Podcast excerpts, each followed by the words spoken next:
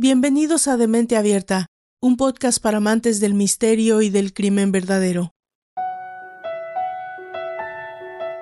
Desde los podcasts hasta el horario de máxima audiencia de televisión, el contenido sobre crímenes reales se ha disparado exponencialmente durante casi una década.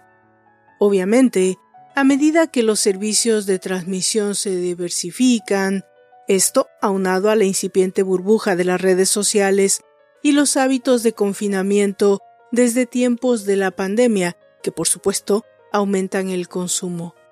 Pero todos, desde los familiares de las víctimas hasta quizá los propios asesinos en serie, se hacen una pregunta. ¿Es perjudicial?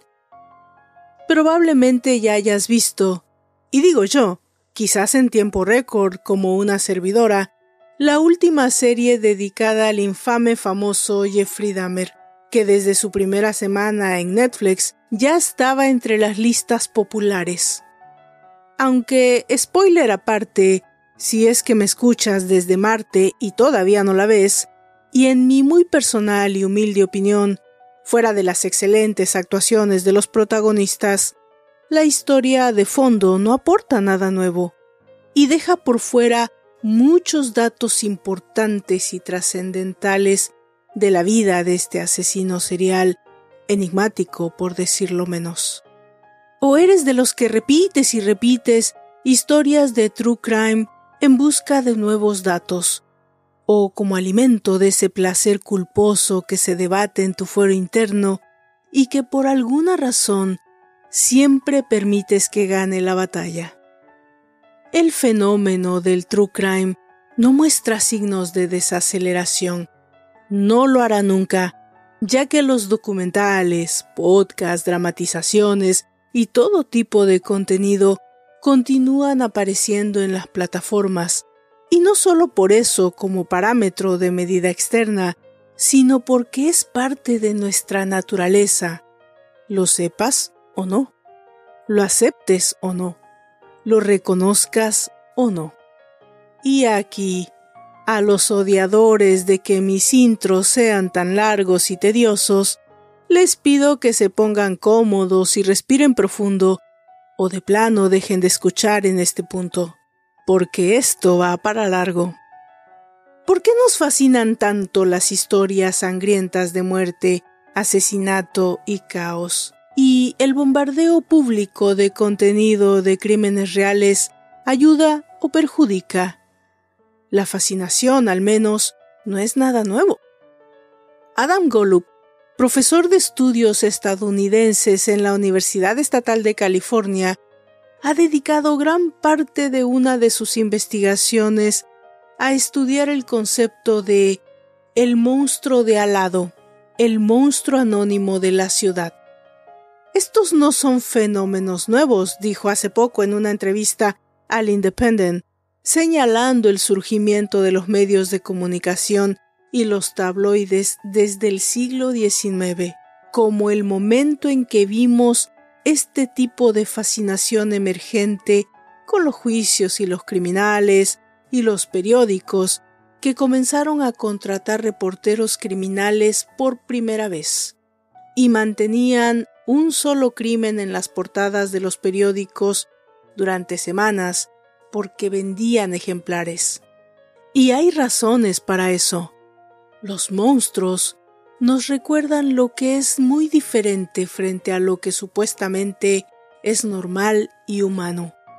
Y esta línea me dejó pensando por semanas. Apuntó, de la misma manera, que el true crime puede servir como un recordatorio sobre el mal y el comportamiento humano en un contexto criminal, mientras enseña a las personas a buscar señales de alerta que buscar en un sociópata en ciernes. Las plataformas de transmisión han proporcionado un conducto perfecto para esos exámenes del bien y el mal en forma de reality y true crime dramatizado disponible todo el tiempo con solo presionar un botón.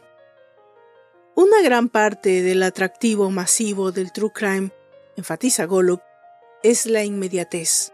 y la accesibilidad en la forma en la que se presenta. Puedes seleccionar y personalizar según los ritmos de tu vida cotidiana y las personas que anteriormente tenían quizás una especie de interés tangencial en el true crime o una especie de pequeña curiosidad sobre él, de repente nos sumergimos. La practicante de psicología forense Laura Brandt, que es una experta en asesinos en serie, que forjó relaciones con docenas de asesinos en masa que se encuentran en el corredor de la muerte, recuerda que la verdadera obsesión por el crimen comenzó incluso antes de los podcasts como este y Netflix. Brand recuerda cuando todos, desde estudiantes hasta amas de casa, se engancharon con la serie de televisión Criminal Minds. El programa comenzó en 2006 y para ella dio paso a la fascinación más convencional con el true crime. Cuando era estudiante de 20 años, recuerda que su interés por el true crime era completamente anormal. Esta servidora, por ejemplo, cuando estaba en la escuela secundaria o el colegio, siempre era como un bicho raro. Ya sabes, me ponía a leer sobre estas cosas y las estudiaba. Incluso para encontrar estos libros, yo tenía que ir a la parte más atrás de la librería, como que siempre estaban en la pared de fondo. Y ahora entro, por decir, a Barnes Noble, y está al frente y al centro. No estoy sorprendida por la explosión mainstream del género. Estoy de acuerdo con muchos de los puntos de Golub y Brand sobre el interés humano innato en estas historias. Así que, estés a favor o en contra de la proliferación, sabes que como toda evolución normal, no podemos detenerla. Los espectadores, los consumidores de contenido, también tienen la responsabilidad de examinar el material y evitar avivar aún más el frenesí, por poco realista que parezca. En mi caso, este podcast no tiene la menor intención de cambiar o hacer mella en este debate. Me dedico a investigar, analizar, profundizar y buscar la forma más significativa posible para contarte una historia de crimen. Y sí, le agregamos eso que en mi país decimos un poquito de nuestra pimienta, como en el caso del que hoy nos vamos a ocupar que tiene muchos matices.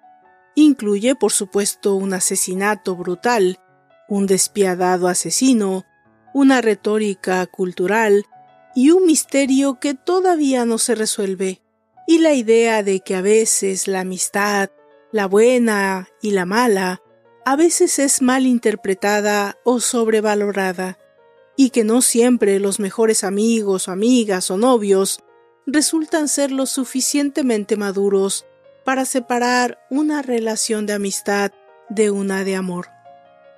¿Ya está listo? A todos los que se han quedado hasta este momento escuchando, gracias. La recompensa está por venir. Yo soy Valdra Torres y esto es De Mente Abierta, un podcast para amantes del misterio y el crimen verdadero, y esta es la historia del asesinato de Faith Hedgepeth. Comenzamos.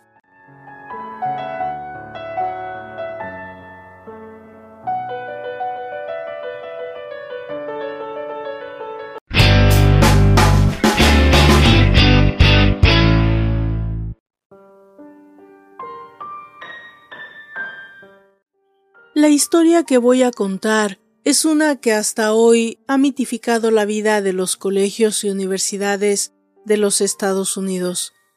Fue brutal, fue de más, fue y sigue siendo un misterio y por lo tanto sigue fascinando a propios y extraños. El viernes 7 de septiembre del año 2012 era el inicio del semestre de otoño en la Universidad de Carolina del Norte y en Chapel Hill, una comunidad con edificios de apartamentos estudiantiles. Esa mañana, una pareja de estudiantes entran a su habitación y encuentran a su compañera en un horrible charco de sangre. De forma frenética, una de las chicas llama al 911. Karina era su nombre, y ella le dice a la operadora que su amiga se encuentra en el suelo de su habitación, que la cama, las almohadas, las sábanas, todo a su alrededor está cubierto de sangre, y ella no sabe qué hacer. Cuando la operadora le pregunta si su amiga aún respira, ella le dice que no lo cree. ¿Ella está aún tibia? responde la operadora. Y Karina responde que no, que su amiga está helada. En ese momento, la operadora cambia la narrativa y le dice que es suficiente, que no toque absolutamente nada y que salga de la habitación. Esa obviamente ya era una escena de crimen. Le dice que salga de inmediato y espere por la policía. La policía de Chapel Hill en solo ocho minutos llega al lugar. Cuando los investigadores entran en la habitación, lo que encuentran, y no exagero, era una escena encarnizada. La sangre estaba por todos lados, no solo en la cama, las sábanas, sino en las paredes, en los muebles, en los objetos. Por supuesto, ven el cuerpo de una jovencita desnuda de la cintura hacia abajo.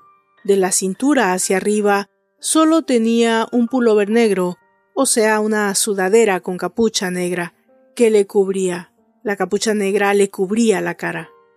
Cuando la policía baja la sudadera, ellos están en shock con lo que ven. El rostro de la chica estaba casi desfigurado. Los ojos, la frente, las mejillas, estaba casi irreconocible. Sus ojos completamente moreteados inflamados, la frente deshecha. La pobrecita habría sufrido una increíble paliza. En la parte trasera de su cabeza tenía una herida profunda que había quebrado el hueso y esparcido parte de la masa encefálica. El escenario era dantesco. Era demasiado odio, demasiado en todo. Eso pesaba ya desde el principio en la mente de los investigadores. Era ese tipo de violencia que es difícil de pensar. La policía, por supuesto, cuestiona a Karina, y ella les dice que la chica en la habitación era su amiga de 19 años Faith Hedgepath.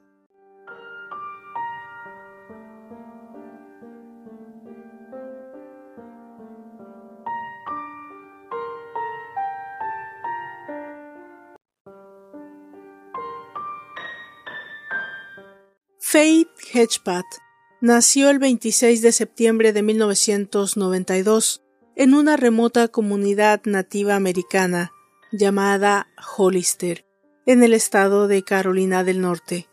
Sus padres, Roland y Connie Hedgepath, dicen que cuando Faith nació fue un sábado extrañamente soleado. Ella vino al mundo siendo la alegría de sus padres y por lo tanto decidieron que su nombre tuviera un significado especial. Se llamaría Faith, que en español significa fe. Faith no solo fue una niña feliz y amada, pero además genuina y naturalmente buena. Faith era orgullosa de ser una india jaligua saponi. Estaba envuelta en su origen, su comunidad, o sea que tenía sentido de pertenencia, y al mismo tiempo, además, era inteligente y académicamente quería ser algo más.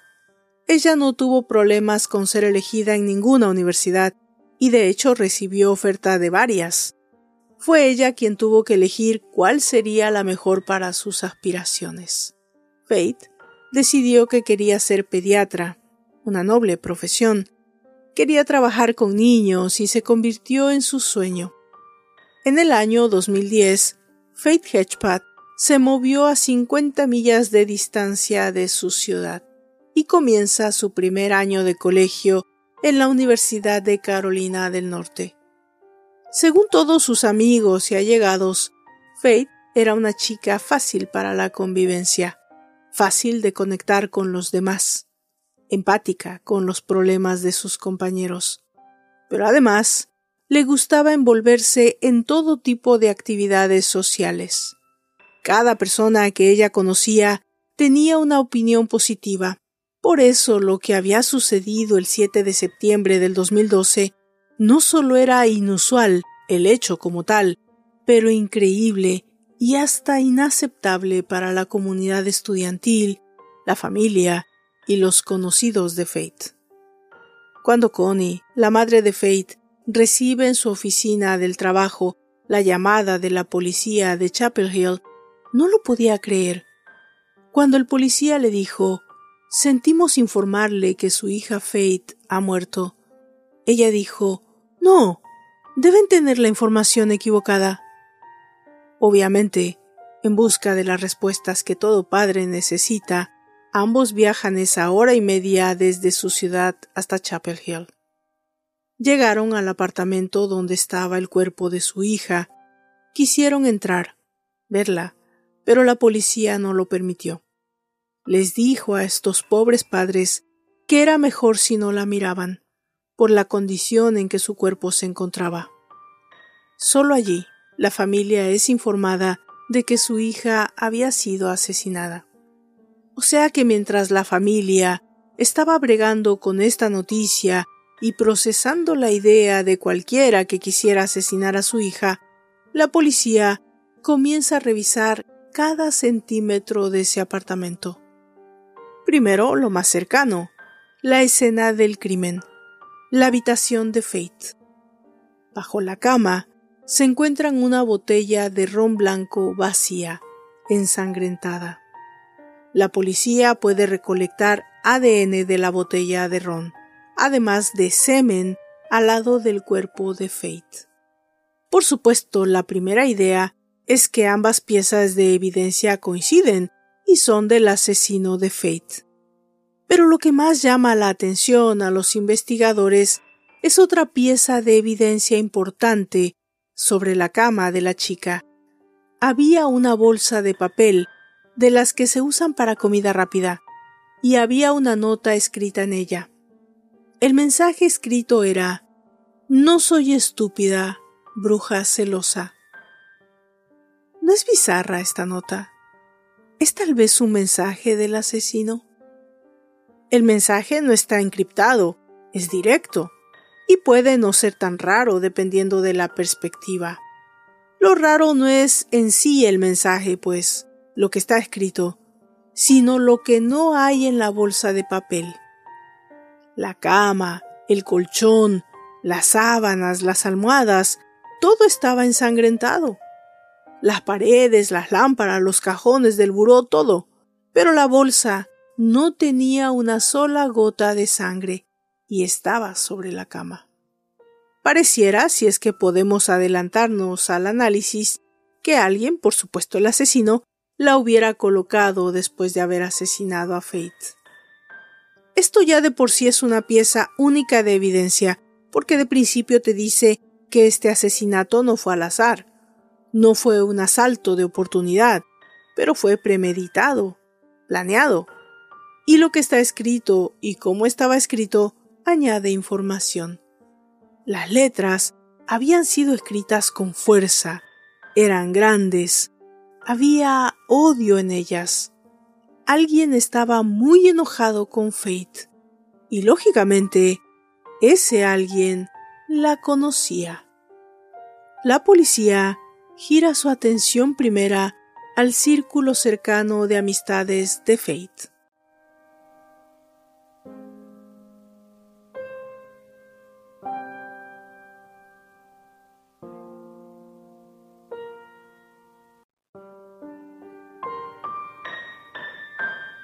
comienzan con la chica que hizo la llamada al 911, Karina Rosario, la roommate de Fate. Fate y Karina se habían conocido desde el primer año de colegio e instantáneamente se hicieron amigas. A esas alturas eran las mejores amigas, para la familia de Fate, casi hermanas. Las personalidades eran diferentes, y tal vez por eso eran perfectas.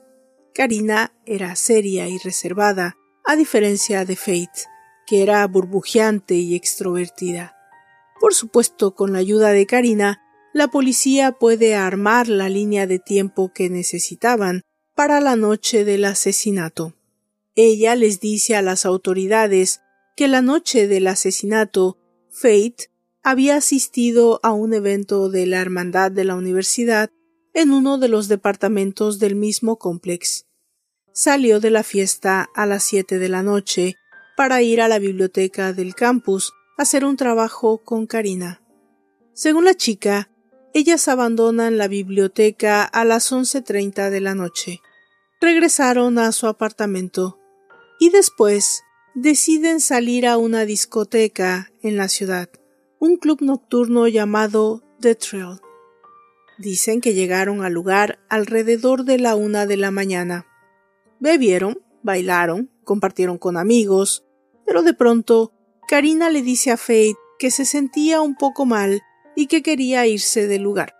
Faith decide acompañarla y regresan a casa. De hecho, hay cámaras de video en las entradas y salidas del club, videos que confirman la historia de Karina, llegando a las 12.40 am y saliendo a las 2.07 de la mañana. Karina asegura que cuando llegaron al apartamento, ella se sentía sumamente enferma. Estaba vomitando constantemente, y Faith la estuvo atendiendo y acompañándola en todo momento. Cuando ella comenzó a sentirse mejor, Faith le dijo que se sentía cansada y que iba a descansar. Cuando la amiga se sintió mejor, quiso seguir la fiesta y llama a un amigo, jugador de fútbol, y le pide que la recoja. Hasta el momento todo parece encajar dentro de lo normal. Gente joven viviendo un fin de semana de fiesta. Karina abandona el apartamento aproximadamente a las 4.25 de la mañana. Y es aquí donde le confiesa algo muy importante a la policía. Ella no cierra con llave la puerta de entrada del apartamento.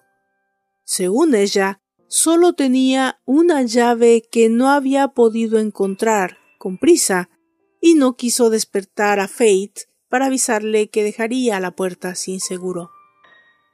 En base a este recuento, la policía deduce que el asesino habría entrado al apartamento en algún momento después de las 4.30 de la madrugada. Al día siguiente, alrededor de las 10 de la mañana, Karina llama por teléfono a su amiga porque necesitaba un documento para llevar al campus que se encontraba en la casa y necesitaba que Faith se lo llevara a clase, pero no obtiene respuesta. Faith no responde y ella no tenía right. Karina decide llamar a una amiga en común de nombre Marisol para que la recoja, la lleve al apartamento, recoja sus documentos y la lleve al campus. Cuando ellas llegan al edificio, el auto de Faith se encuentra allí. Ellas piensan que se ha quedado dormida y suben al apartamento. Karina y Marisol entran al apartamento y llaman a Faith. El cuarto estaba abierto, pero ella no responde.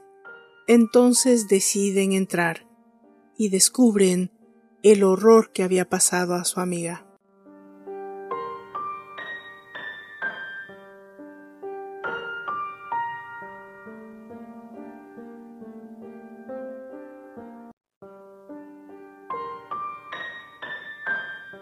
Para la noche del 7 de septiembre del 2012, la noticia del asesinato de Faith Hedgepeth no solo era noticia en la comunidad del UNC, pero a nivel nacional. El caso fue de inmediato mediático, las circunstancias y lo horrible del crimen. Cualquier suceso de este tipo, sobre todo un asesinato de esta naturaleza, que suceda dentro de un campus universitario, tiene un tremendo impacto en la comunidad, porque implica que hay un asesino un peligro latente para los demás estudiantes, y eso es muy importante para las autoridades. Una de las amigas de Faith, de nombre Euna Collins, que no se encontraba en el campus, recibe la noticia con asombro, por supuesto, y con tristeza, pero recuerda algo que puede ser importante y contacta a la policía. Ella les dice que la noche anterior, o sea, la madrugada en que Faith fue asesinada, recibió una llamada de su amiga. Ella no pudo contestar y había un mensaje de voz de Fate.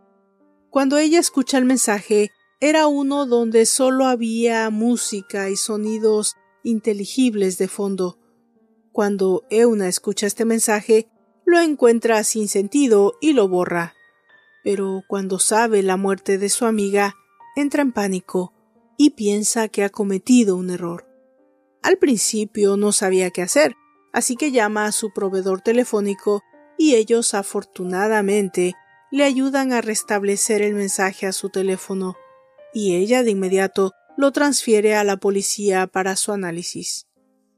Cuando la policía lo analiza, lo primero importante es que fue enviado a la 1.23 de la mañana, o sea que era mientras Fate aún estaba con sus amigos en la discoteca.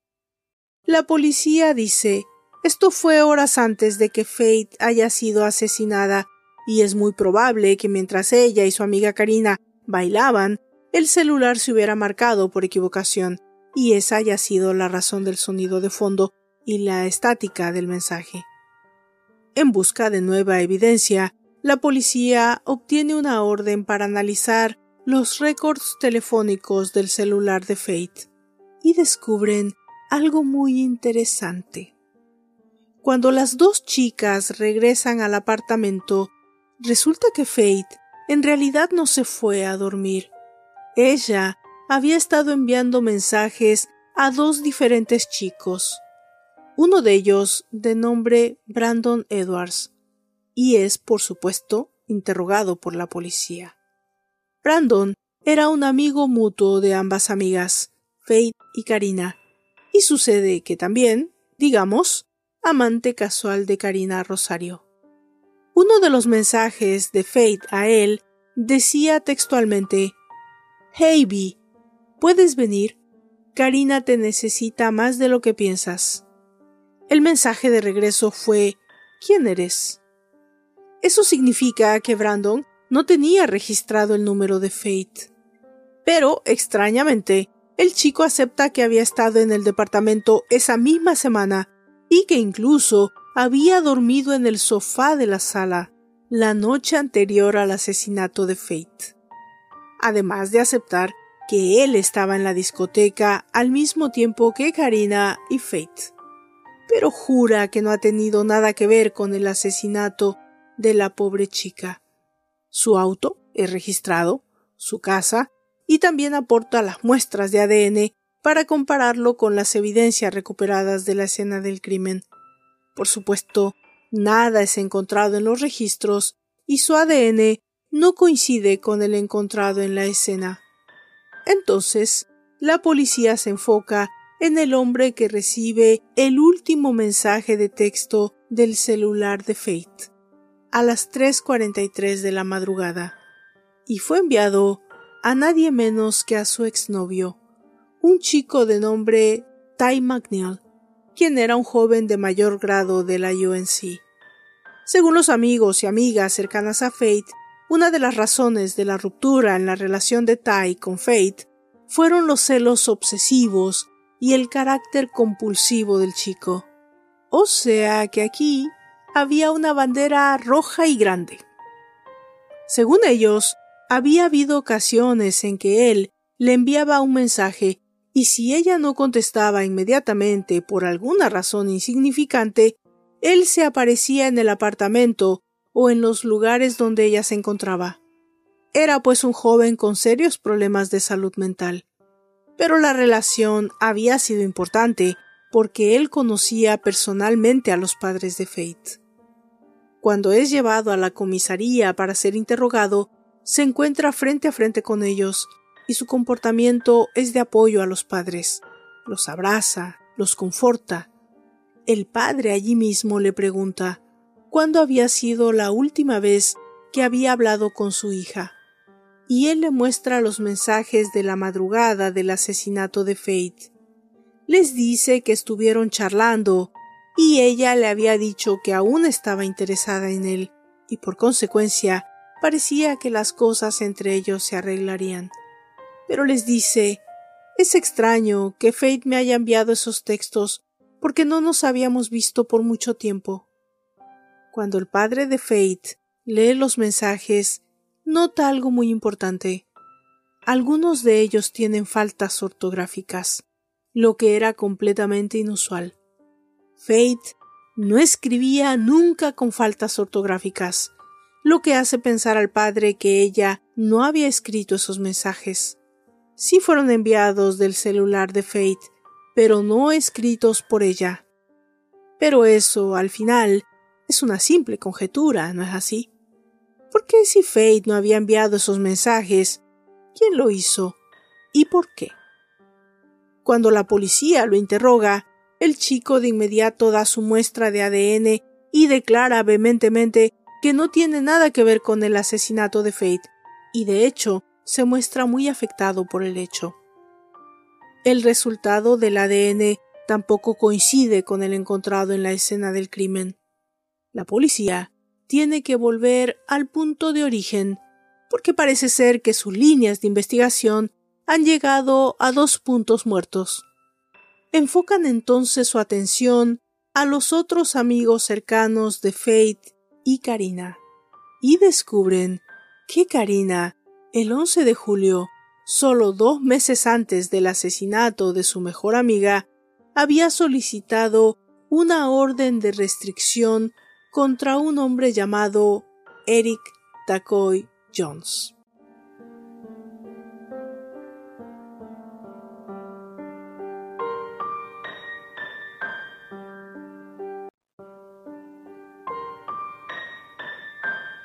Eric había sido novio de Karina por un tiempo razonable. Karina había roto la relación solo unos meses antes, pero la orden de restricción había sido interpuesta porque ese día Eric habría roto la puerta del apartamento y entrado sin autorización.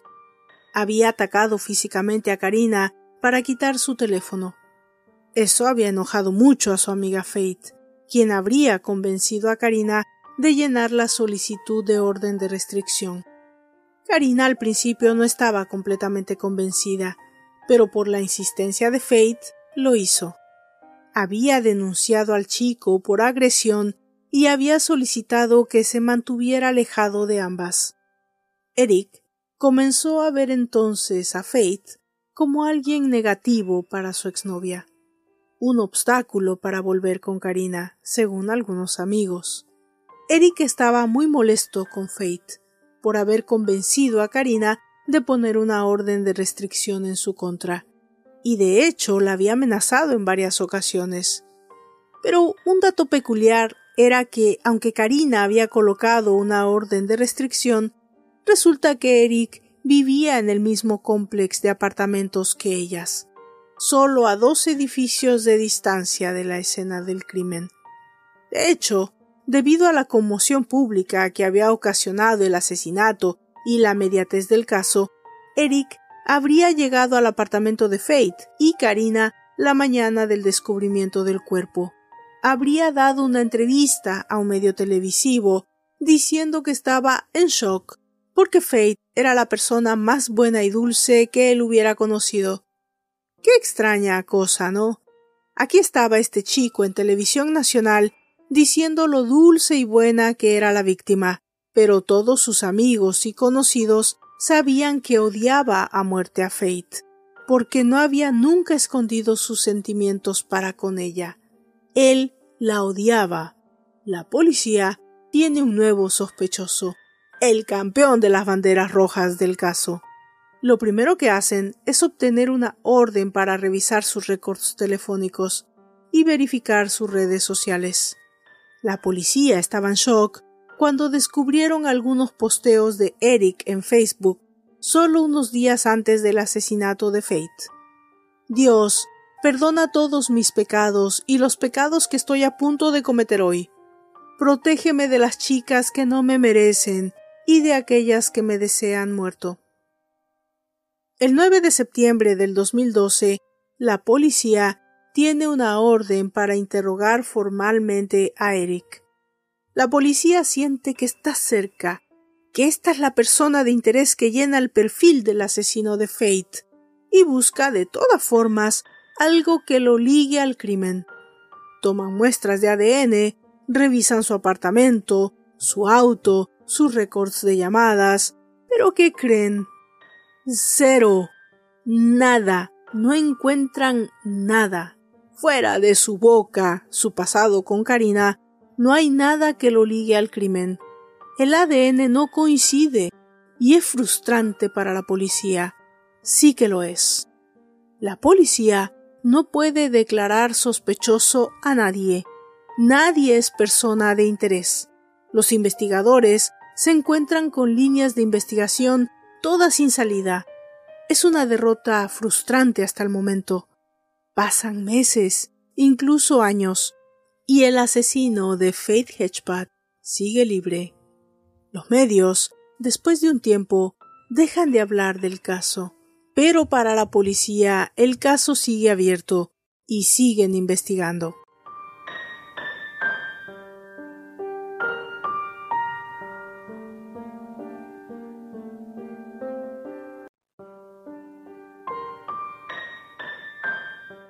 Pero en julio del 2014, dos años después del asesinato de Faith Hedgepeth, la policía de Chapel Hill, Carolina del Norte, hace un movimiento inusual e importante.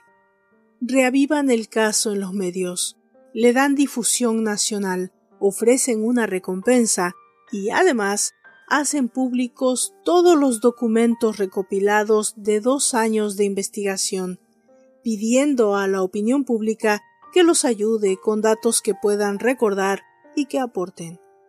Cabe decir que conozco muchos casos que han podido ser resueltos una vez que se deciden hacer públicas las investigaciones.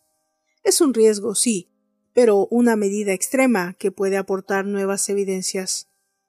De todos los datos aportados al público, el que en mi humilde opinión es el más interesante es la llamada al 911, hay muchos datos en esa llamada, mucho que, creo yo, sale de la línea normal.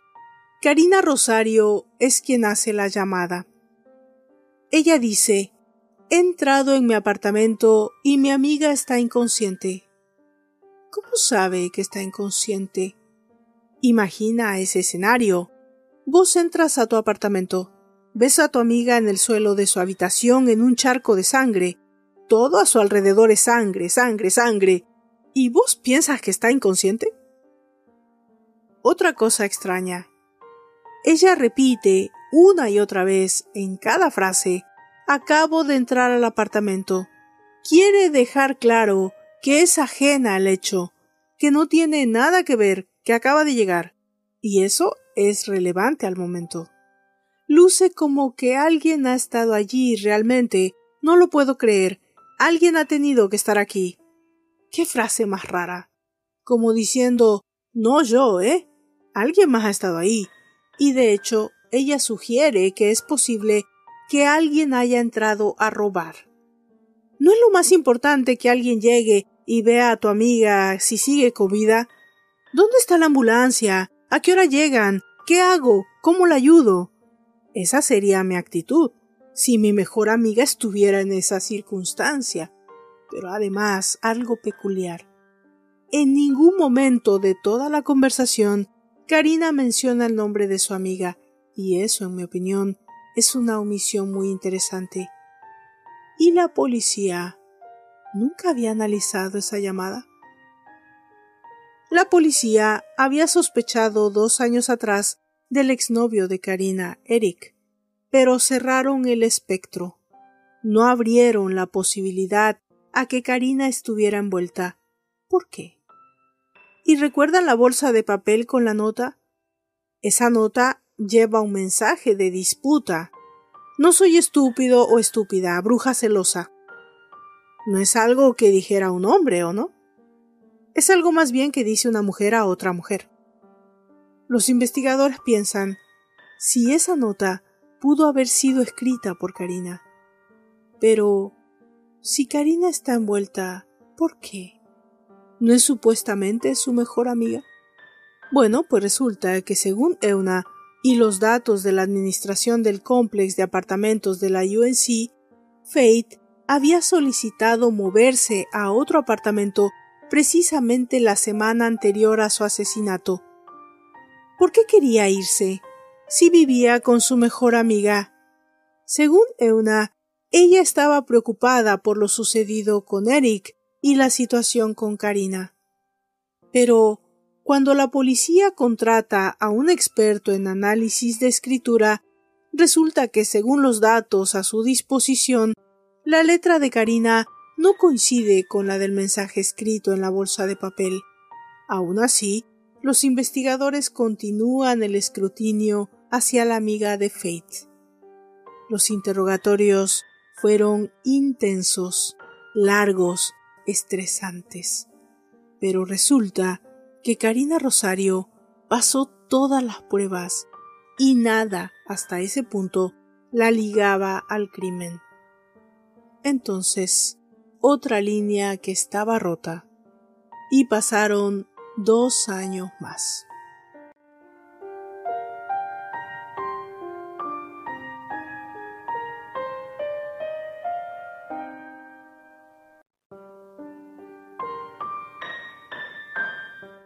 En enero del 2016, el analista forense y experto en análisis de audio Arlo West analiza por medio de los investigadores el mensaje de voz que Euna Collins había recibido en su teléfono horas antes del asesinato de Faith Hedgepeth. Le piden que trate de hacerlo lo más entendible posible, buscar en el fondo algo una palabra, un mensaje que pueda dar luz en la investigación. Después de una labor extenuante, el analista de audio logra separar el ruido estático y un poco el fondo, y concluye que tiene una evidencia interesante. Lo primero que denota es que había cuatro voces en el audio, dos voces femeninas y dos masculinas. Una de las masculinas parecía decir Oh Dios, y una femenina decía Hazlo, solo hazlo.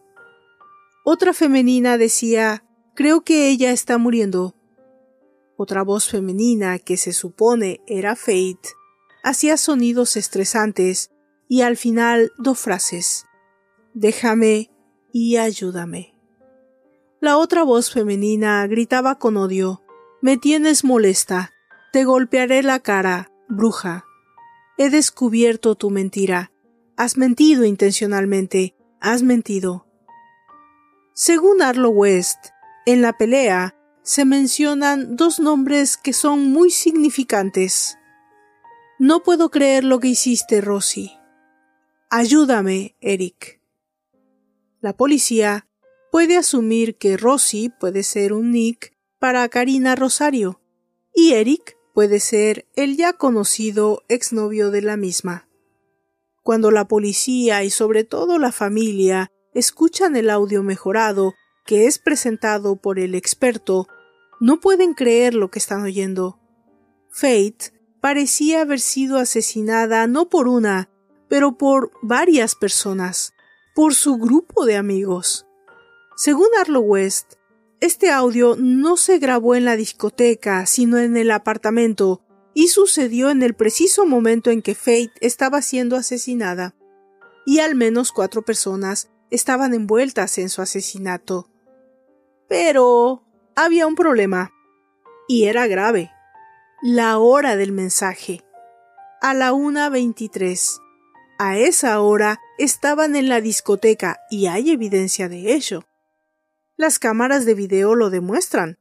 Pero, según Arlo, esa era una cuestión técnica, algo que es común.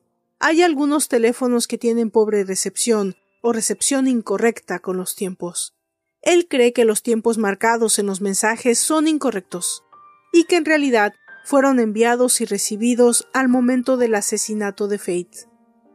Pero la policía no está muy de acuerdo con la teoría de Arlo. Ellos piensan que los tiempos son correctos y que hubo una pelea en la discoteca que finalizó con el asesinato en el apartamento. Para corroborar el hecho, la policía toma la otra pieza importante de evidencia que tienen, que es el ADN de la escena del crimen. La policía recurre a una organización llamada Parabon Nanolabs. Esta organización se dedica a realizar un procedimiento llamado phenotyping. Explico. Ellos toman el ADN de la escena del crimen y lo convierten en una imagen tridimensional del sospechoso. O sea, en base a la información del ADN, pueden acercarse lo más posible a la fisonomía, a la expresión física del sujeto en cuestión. Interesante, ¿verdad? Lo de verdad interesante de este software es que proyecta características que la persona tendría, como el color de piel, color de ojos, color de pelo. Es como una fotografía científica. El phenotyping es una ciencia relativamente nueva y que todavía se está figurando qué tan precisa puede llegar a ser. Y entre más progrese la ciencia del ADN, más va a progresar la ciencia del phenotyping. Bueno, pues un mes después, la imagen tridimensional del supuesto asesino de Fate es completada y concluyen que el asesino era de tez morena, no negra, con cabellos negros, los ojos quizá café o avellana, de una persona con descendencia latina. Y resulta que la mayoría de muestras que la policía había recabado no eran de hombres latinos, pero de hombres de raza negra. La fotografía fue expuesta al público y hizo eco en todos los medios de comunicación nacionales. Pero fuera de todas esas piezas de evidencia, nada seguía siendo concluyente, y no hubo ninguna persona que pudiera acercarse como sospechoso concluyente del caso de Faith Hedgepeth. Pero el 16 de septiembre del 2021, nueve años después del asesinato de la estudiante universitaria Faith Hedgepeth, llegó una actualización revolucionaria.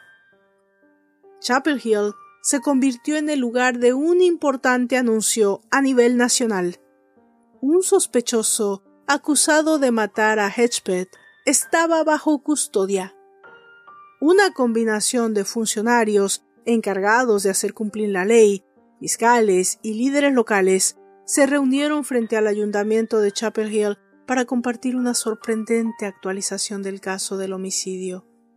Después de años de revisar la evidencia de la muerte de Faith Hedgepeth, el 7 de septiembre del 2012, el Departamento de Policía de Chapel Hill compartió que los oficiales habían arrestado a un hombre que coincidía con la evidencia de ADN obtenida en la escena del crimen. Su nombre Miguel Enrique Salguero Olivares, un joven de 28 años con domicilio en Durham. Actualmente enfrenta cargos de asesinato en primer grado basados en pruebas de ADN, incluido el semen recolectado en un kit de agresión sexual. El anuncio fue recibido con una gran cantidad de emociones y reacciones de la comunidad de Triangle en general, así como en todo el país, ya que el caso ha sido cubierto por medios y publicaciones sobre crímenes reales en los últimos nueve años. No se sabe mucho sobre Salguero Olivares, quien nunca fue o era una persona de interés en el caso. Actualmente se encuentra recluido en el centro de detención del condado de Durham, sin fianza, después de comparecer virtualmente ante el tribunal el 17 de septiembre. Los investigadores no pudieron revelar qué relación tenía, si es que tenía alguna, con Faith Hedgepeth, y las autoridades tampoco pudieron compartir cómo se obtuvo la coincidencia de ADN con Sarguero Olivares. Lo que se sabe, sin embargo, es que el proceso judicial en el caso de homicidio probablemente sea largo. El 16 de septiembre del 2021, el jefe de policía de Chapel Hill, Chris Blue, dijo que pasaría mucho tiempo antes de que la comunidad obtuviera más detalles y respuestas sobre la muerte de Hedgepeth. Se les pedirá paciencia, dijo. Esta historia tardará en desarrollarse por completo. Hasta el día de hoy, no existe una fecha para un juicio Y obviamente nosotros tendremos una segunda parte de este capítulo.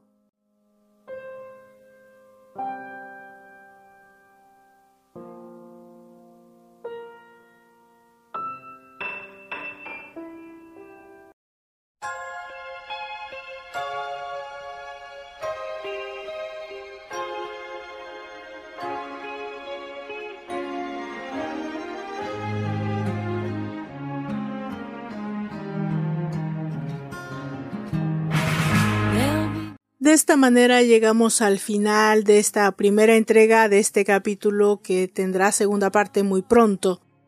Quiero informarles a quienes me han preguntado extensivamente por qué no hago capítulos con menos tiempo de distancia, que habrá un nuevo capítulo cada dos semanas y que vamos a tratar de estar más atentos a contestar preguntas de todos ustedes. Vamos a iniciar con algunas. Carolina, Valdra, hola. Te conocí hace poco más de un mes y me encanta la forma en que desarrollas las historias. Haces que se hagan cortas. Ya terminé todos los capítulos.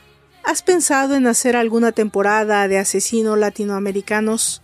Carolina, gracias infinitas por el mensaje. Y sí, de hecho, la siguiente temporada estará dedicada completamente a casos latinoamericanos y con una temporada intermedia dedicada a asesinos seriales latinos. Clara. Valdra, te escucho desde Medellín, Colombia. Me encanta oírte. ¿Has pensado tratar el tema del asesinato de Juliana Zamboni? Un abrazo. Clara, saludos hasta la hermosa Colombia. Debo confesar que no había reparado en el caso, aunque lo conozco. Pero deja y le doy otra miradita y lo agregamos a los casos latinoamericanos, ¿vale?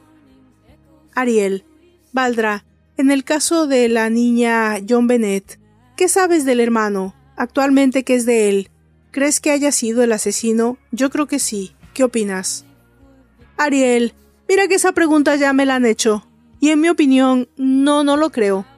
Aunque de entrada pudiera parecer una línea sólida, hay mucho material forense y datos que la refutan por completo. Yo no pienso que Burke haya sido el asesino. Josefina, Valdra, no puedo más que agradecer que me acompañes todo el tiempo con tus narraciones. Me gusta y extraño tus intros largos y la música que colocabas en los primeros. ¿Por qué dejaste de hacerlo? Josefina, antes de todo, la agradecida soy yo por el mensaje. Bueno, los intros creo que siguen siendo razonables y en algunos casos más extensos que otros porque depende de la historia misma y con la música por cuestiones de copyright. Pero ya eso se ha superado en Spotify, así que vamos a colocar algunos temas dedicados al final de cada capítulo. Ángela, Valdra, un abrazo desde tu país, México. Me tienes enamorada con tu voz y tus historias. Me gusta el análisis que haces psicológico. ¿Estudiaste acaso psicología criminal? Ángela, no, para nada. No hay nada de eso. Soy un amante del true crime que suele narrar historias. Yo amo que ames mi voz. Claudio, hola, te sigo desde Chile, soy psicólogo y tu relato me fascinan. ¿Crees que es el contexto el que crea asesinos o bien todos lo somos, solo que no hemos sucumbido ante el instinto? Claudio, qué pregunta más interesante. Y lo comprendo viniendo de vos. Deja tratar de contestar, aunque me pregunto si hay una respuesta posible o certera. En mi opinión, y basada en los estudios científicos realizados hasta el momento, es una suma de factores que yo llamo capas.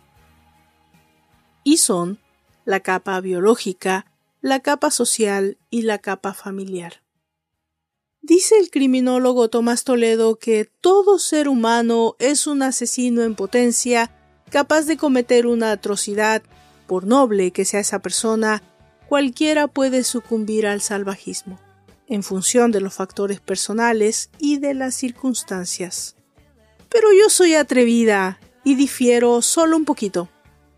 Esto me lleva a deducir que decir que uno nace o se vuelve violento o asesino es injusto. No se puede ver como que existen solo estas dos opciones.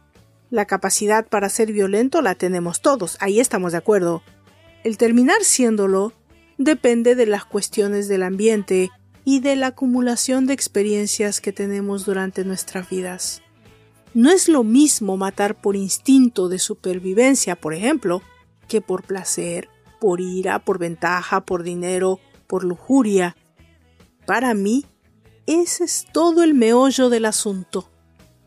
Temo no tener el tiempo suficiente para ahondar más en todo este tema, Claudio, y es probable que vos sepas más que yo sobre este intrincado tema de la mente asesina.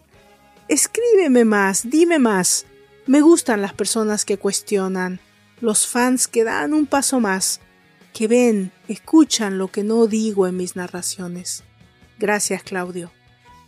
Y bueno, de esta manera me despido de esta entrega no sin antes invitarlos a seguirme, a visitar mis sitios. Pronto estaré en otro canal de TikTok, donde vamos a compartir más acerca de este tema y otros muy interesantes. Yo los mantendré al tanto. Yo soy Valdra Torres y me despido de ustedes. Esto es de Mente Abierta, un podcast para amantes del misterio y el crimen verdadero.